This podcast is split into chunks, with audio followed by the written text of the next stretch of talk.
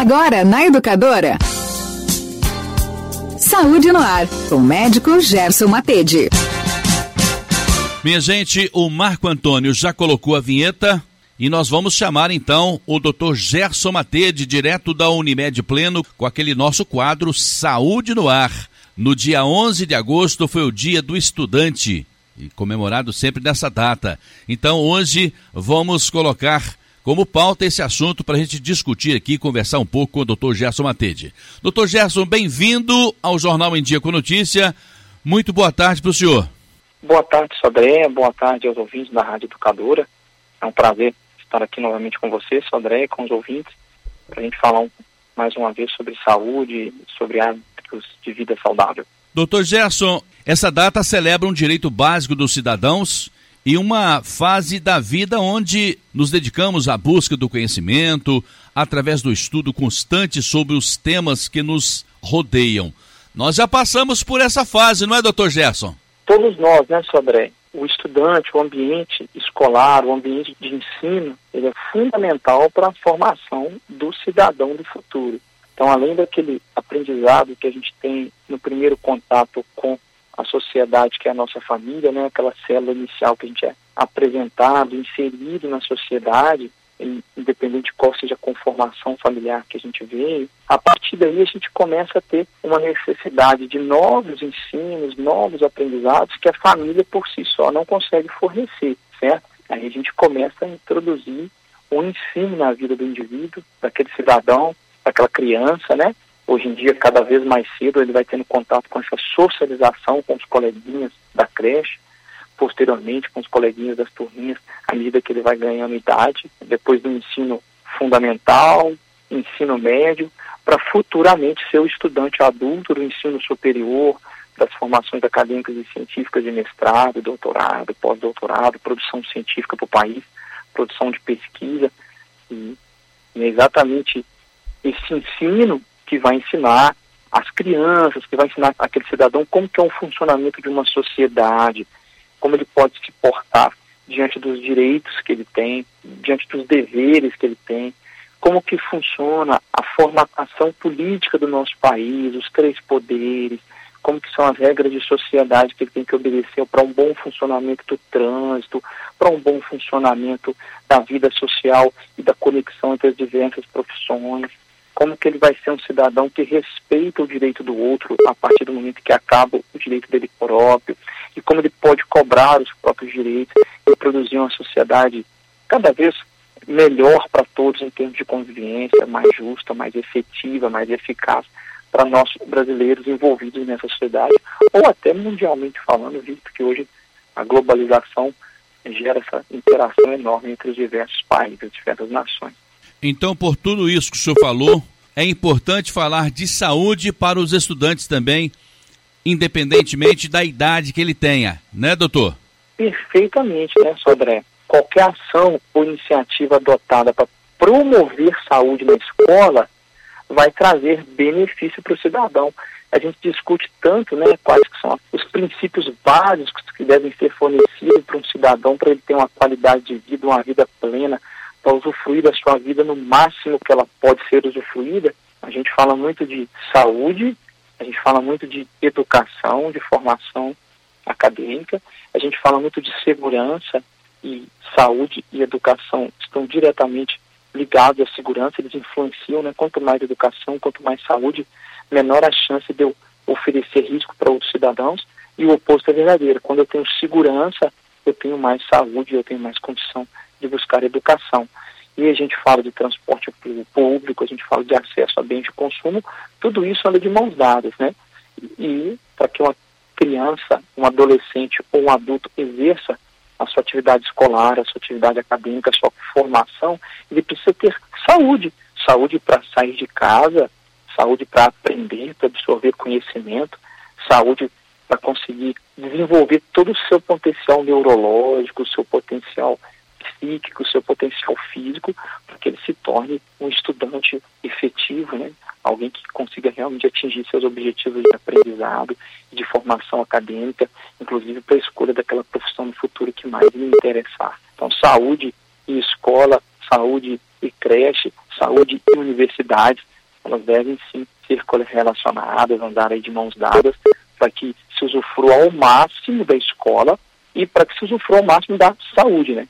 Aprender sobre saúde, educação em saúde, né? O que os portugueses chamam de literacia em saúde, traz para as pessoas conhecimento que vai gerar a elas muito mais proteção, é, muito mais saúde no decorrer da vida. A gente fala tanto isso aqui no nosso programa, né, Sodré? Que conhecimento salva vidas, né? Talvez seja a coisa que mais salve vidas. Então é muito importante a gente gerar atividade de educação em saúde, incentivando uma vida saudável, estimulando os estudantes a, promo promoção da saúde, né? Seja por prática de exercício físico, por alimentação saudável, por consultas preventivas, por engajamento em prol da saúde, né, com palestras ou o que for. E a gente pode envolver outros setores, outros profissionais da sociedade, né? O profissional de saúde, o, o, o policial militar, o bombeiro, qualquer pessoa que influencia na saúde, na boa formatação de sociedade, a gente trazer isso para a escola, esse ensinamento de saúde para a escola, nós vamos estar promovendo melhoria de qualidade de vida e saúde desde a educação infantil, passando aí pelo ensino fundamental até o ensino superior. Um tema tão importante e fala-se tão pouco dele em sala de aula, não é, doutor Gerson? Ô, Sodré, vai variar muito aí de colégio, de instituição pública, privada, a manutenção de temas sobre saúde na grade curricular das crianças, dos adolescentes e dos profissionais, futuramente no ensino superior, que às vezes fala-se menos ainda, se for uma área que não envolve forma, formação numa profissão da área de saúde, se fala muito menos em saúde daquele indivíduo que está ali.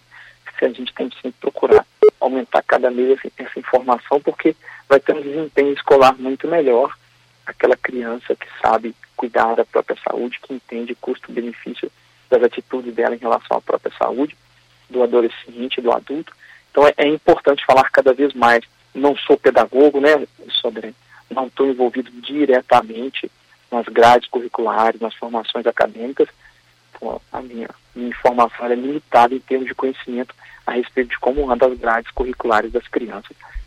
É muito mais pelo que os pacientes falam, né, os pais falam, obviamente pelo meu acompanhamento com os meus filhos, né, eu vou ver no, na célula individual deles, onde eles estudam, o quanto se fala ou não.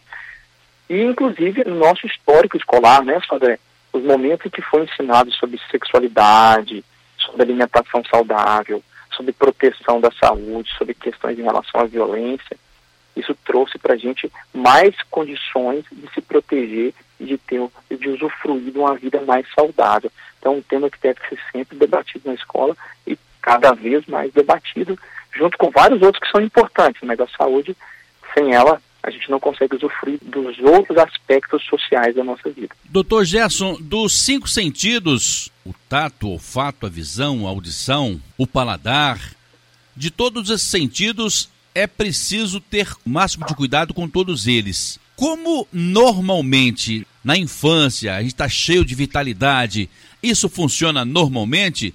Talvez seja por isso que existe uma cultura de não ter necessidade de procurar o médico, de não ter necessidade de procurar aquele profissional que vai fazer uma boa manutenção na minha saúde. Seria isto? É, Sandré, às vezes a gente não planeja tão bem o futuro, não pensa tanto nas consequências dos nossos atos, né? inclusive em relação à saúde. E como se vivencia um período de vida muito saudável, quanto mais jovem, né, o indivíduo, ele não vai ter doenças crônicas não transmissíveis, né, tem menos chance de ter tido alguma infecção mais grave, exceto nas crianças pequenininhas, que aí sim tem as infecções pelo sistema imune em desenvolvimento o indivíduo ele pensa menos sobre a própria saúde porque ele está sempre saudável, ele não sente dores crônicas, ele não tem osteoartrose, ele não tem autosclerose e redução da audição, ele não tem redução do olfato ou alguma alteração do paladar, não tem uma alteração da visão é, por uma catarata, uma presbiopia, né, uma vista cansada. Então ele se sente muito saudável, de fato é um indivíduo muito saudável jovem. Às vezes ele não vai preocupar tanto que os seus hábitos possam provocar consequências imediatas a médio prazo ou futuras, como por exemplo o tabagismo, o uso abusivo de álcool, levando a problemas no futuro ou a consequências drásticas mais imediatas. Inclusive, a principal causa de morte nas pessoas jovens não são as doenças e sim as causas externas, como arma de fogo, trânsito, traumas, muito envoltos aí em uso de bebida alcoólica e drogas gera no indivíduo uma alteração do seu comportamento, aumento de, de agressividade, acabando gerando esse problema. Então, quando a gente fala em saúde da população mais jovem, a gente tem que falar assim de violência, de causas externas, especialmente nas crianças pequenas, que a violência vem sobre elas e não partindo delas, o que é mais injusto ainda. Está entre as principais causas de morte das crianças infelizmente, a violência. Além da escola, a família também tem o dever de orientar, de nortear, de encaminhar essas crianças, esses adolescentes, para o médico, para o oftalmo, para o dentista, para aqueles profissionais que vão fazer essa manutenção, conforme havia dito, não é, doutor Gerson? Perfeitamente, Sodré. Assim como a escola deve fazer parcerias, né, para promover a saúde com profissionais, com palestras, com setores da sociedade que poderiam ajudar e influenciar positivamente nisso, a família é extremamente importante na nossa saúde, não só pela nossa genética, pela nossa história familiar de doenças prévias, mas por ser aquele local onde é responsável por boa parte da nossa alimentação, do nosso descanso e recuperação física e mental, da nossa proteção contra a violência, de ter um local protegido para estudar, para desenvolver todo o intelecto e também serão os responsáveis pelo nosso cuidado no decorrer da alimentação, de todo o desenvolvimento neuropsicomotor e, obviamente, da busca ou não por atenção em saúde. Lembrou muito bem, a saúde bucal é fundamental nessa fase da vida e em todas as outras, mas na fase da formação dentária, né, que existe uma maior possibilidade de algumas doenças, é importantíssimo o cuidado da saúde bucal indo ao dentista. Além disso, a vacinação está sempre em dia, as consultas de puericultura na infância e posteriormente o adolescente acompanhando o seu desenvolvimento do corpo, de altura, de ganho de peso, de caracteres sexuais secundários e futuramente do contato amoroso, do contato sexual, do contato com violência, do contato com álcool, com drogas, orientar isso desde o início, o cuidado com a saúde oftalmológica, se aquela criança ela tem que enxergar bem para ela ter contato com o mundo e aprendizado, ela tem que ouvir bem vai ter que, para essa criança, gerar condições especiais que ajudem ela a desenvolver melhor se ela tiver alguma deficiência auditiva, alguma deficiência na visão, ou alguma deficiência motora, para que ela possa ter condições de, de maior equidade para que ela desenvolva o seu potencial máximo diante da sua condição. Então a família tem um papel enorme nesse cuidado, levando ao profissional de saúde, cuidando dentro de casa num ambiente de informação, de alimentação, de higiene pessoal, de limpeza, tudo isso para gerar cada vez mais saúde para aquele estudante, né? aquela criança e futuramente o adulto que vai ser independente, vai fazer um curso superior, uma nuance completamente diferente das crianças. Doutor Gerson, os adolescentes estão se emancipando cada vez mais cedo. Naquela fase de pequenininho, na fase na primeira infância, na segunda infância, são levados pelos pais ou pelos responsáveis.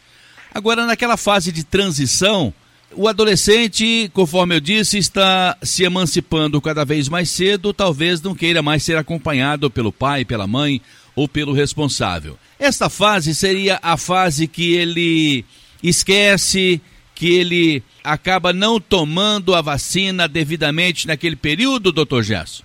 Vai variar muito do acesso à informação que ele tem, inclusive do acesso à informação que ele tem na escola. Então é uma fase que ele sai da criança, que tem boa parte da sua informação de mundo vindo ou da creche, ou da escolinha, ou da família, em especial da família, para começar a ter mais opiniões próprias, a buscar por si só informações. Hoje em dia, com o advento da tecnologia, da internet, o acesso à informação é muito mais fácil, muito mais rápido e em volume muito maior. Então ele começa a desenvolver por si só algumas opiniões, ainda com a psique não tão desenvolvida, com a maturidade não tão desenvolvida, então às vezes vai ter escolhas menos assertivas e vai contrapor mais fortemente a família. Isso faz parte do processo, não é à toa que dentro dos estresses previsíveis do nosso ciclo de vida familiar, a adolescência é o primeiro deles, por assim dizer, depois vai ser o sair de casa e se virar sozinho. Esse período da vida, ele é um período de estresse que é visível sim, e às vezes diminui o cuidado com a saúde, às vezes dependendo do tipo de informação, de opinião pessoal que aquele adolescente vai desenvolver, às vezes passa até a cuidar mais da saúde por si, só, né, por conta própria, porque ele adquire conhecimentos e, e, se preocupa com a saúde.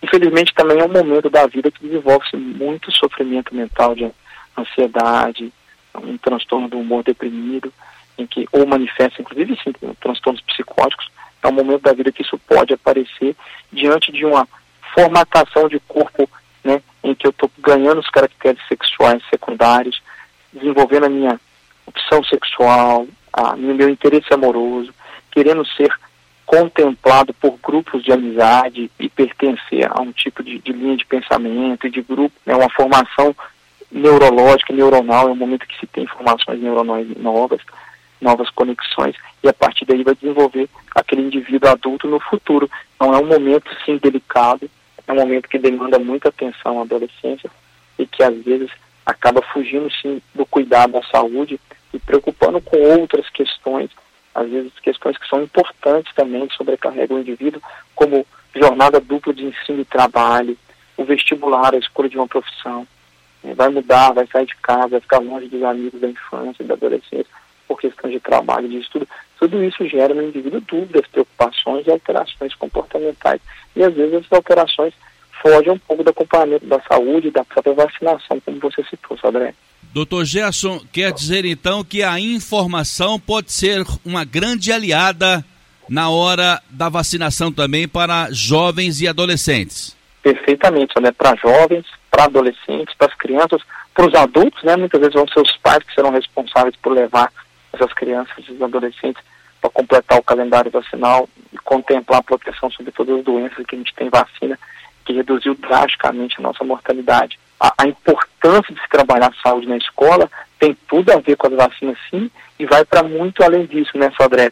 A escola ela, ela é essencial na formação do cidadão em seus mais variados aspectos, dentre eles a saúde, né, que é um aspecto deve atuar ela vai estar em várias linhas, várias frentes, vários pontos. Por exemplo, orientando os alunos para alimentação saudável, fazendo questões lúdicas, brincadeiras, informativas sobre diferentes tipos de alimentos, sobre a qualidade do alimento ultraprocessado, do alimento natural. Estímulo à prática de atividade física, inclusive as práticas de atividades físicas coletivas, com aprendizado sobre vôlei, futebol, handball, natação, os novos esportes que têm aparecido cada vez mais, essa criança ter acesso a uma quadra, a um professor, a um educador físico que possa orientar de forma melhor o alongamento, como praticar, como aprender aquele esporte.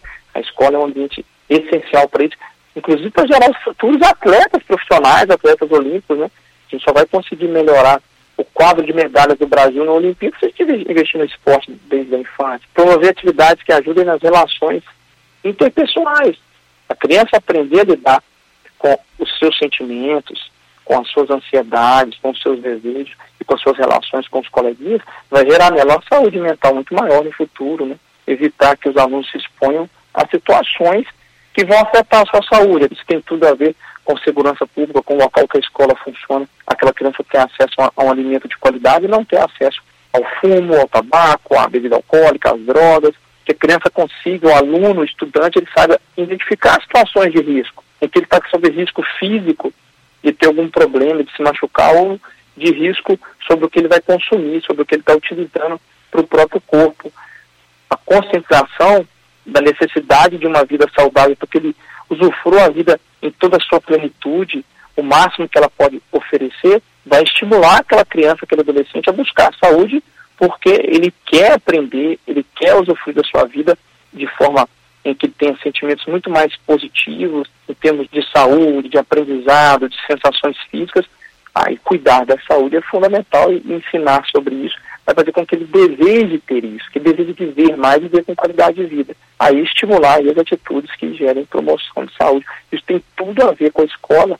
Né? A escola é um ambiente fundamental para vários aprendizados e dentre eles o aprendizado em saúde e sem saúde a gente também não consegue ter outros aprendizados tão facilmente. Doutor Gerson, as autoridades pelo Brasil afora e o BAR, eu tenho recebido aqui o doutor Antônio Carlos Jacó, que é um médico cardiologista e secretário municipal de saúde, além de vice-prefeito municipal também.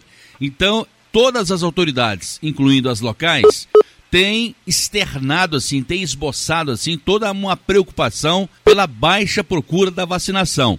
Então eu queria que o senhor se dirigisse agora aos adolescentes e falasse para eles também da importância de receber a vacina contra a Covid-19, doutor Gerson.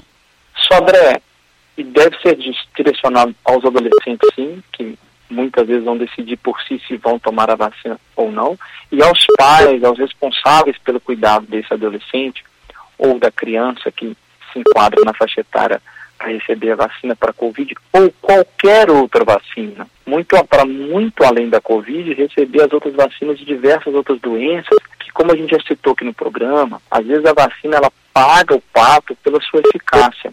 Ela é tão eficaz em erradicar, por exemplo, a varíola, que a gente esquece que a varíola já existiu ou como ela era doença, porque a vacina erradicou, gerou imunidade na população e parou de se ter circulação de um vírus ou de uma bactéria específica em função da imunidade de rebanho da população contra determinado agente infeccioso.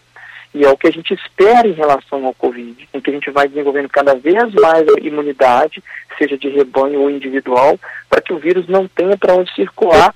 E isso gera, inclusive, cepas menos agressivas, como a gente tem visto. Após a vacinação em massa, o vírus foi sofrendo mutações, tendendo a ter mutações características de cepas menos agressivas. Isso é uma pressão que a vacina exerce. O contrário dos antibióticos, que geram bactérias cada vez mais resistentes quando se usa indiscriminadamente antibiótico, como acontece no Brasil.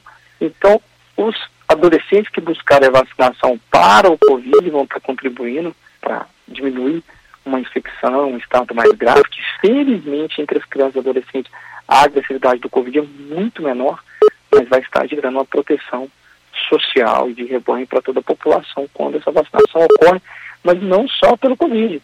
Todas as outras doenças que a gente tem vacinação indicadas por idade, da criança, do adolescente ou do adulto, buscar a vacinação, seja contra o tétano, seja contra a febre amarela se não está em dia, seja contra a influenza, seja contra qualquer vacina viral ou bacteriana que vá trazer benefício aí para essas crianças, seja as vacinas disponíveis no SUS ou nas clínicas privadas, quando tem alguma vacina complementar que deve ser feita. Doutor Geston, foi colocado de forma exaustiva pelas autoridades da saúde no Brasil inteiro, talvez no mundo inteiro, que esse período da pandemia talvez tenha afetado também a saúde mental das crianças. É outro ponto que precisa ser olhado com muito carinho, doutor Gerson. Excelente colocação, Sandré. Em especial após a pandemia, que a gente teve aí uma grande dificuldade de acesso ao estudo, ao conteúdo e um grande isolamento social que, que gerou redução das crianças em termos de atividades sociais e, após o retorno, algumas pesquisas mostraram que até 56% dos alunos brasileiros estão estressados com a alta carga horária de estudos pós-pandemia para compensar. E o Brasil, em 2018, antes da pandemia, já estava em segundo lugar entre 180 países nos rankings pesquisados sobre ansiedade. O Brasil era segundo colocado. Então, pensando diante disso, é importante que a gente cuide da saúde mental das crianças, dos adolescentes, entender que de vez em quando fazer nada é importante, ter um ócio, ter um momento de descansar, entender que organizar as horas para se dedicar corretamente aos estudos ajuda muito a reduzir a ansiedade, o sofrimento, buscar um psicólogo se for necessário um acompanhamento profissional ou um próprio médico de família, um pediatra, investir no autoconhecimento de se entender, respeitar os próprios limites e, como a gente já falou, ter uma boa alimentação, praticar atividade física, fazer um esporte, uma arte marcial, algo que traga autoconhecimento, que gaste energia, que produza substâncias que vão trazer bem-estar. Então, todos esses aspectos são muito importantes para que a gente também cuide da saúde mental dessas crianças, desses adolescentes, desse cidadão do futuro que está em formação já num momento tão delicado da vida. Dr. Gerson Matede, além de atender na Unimed Pleno Bar, atende também no seu consultório aqui no sexto andar do edifício Solar 3 de Maio, sala 601, com o telefone 3531 5844. Doutor Gerson, muito obrigado pela sua participação conosco no Em Dia com Notícia para a gente fechar a semana e até o próximo sábado. Eu que agradeço, André, agradeço a oportunidade à Rádio Educadora, Unimed e aos ouvintes estarem aqui com a gente. Espero que sábado que vem a gente consiga continuar com o tema e falando um pouco mais e contribuindo um pouco mais. Saúde no ar, com o médico Gerson Matede.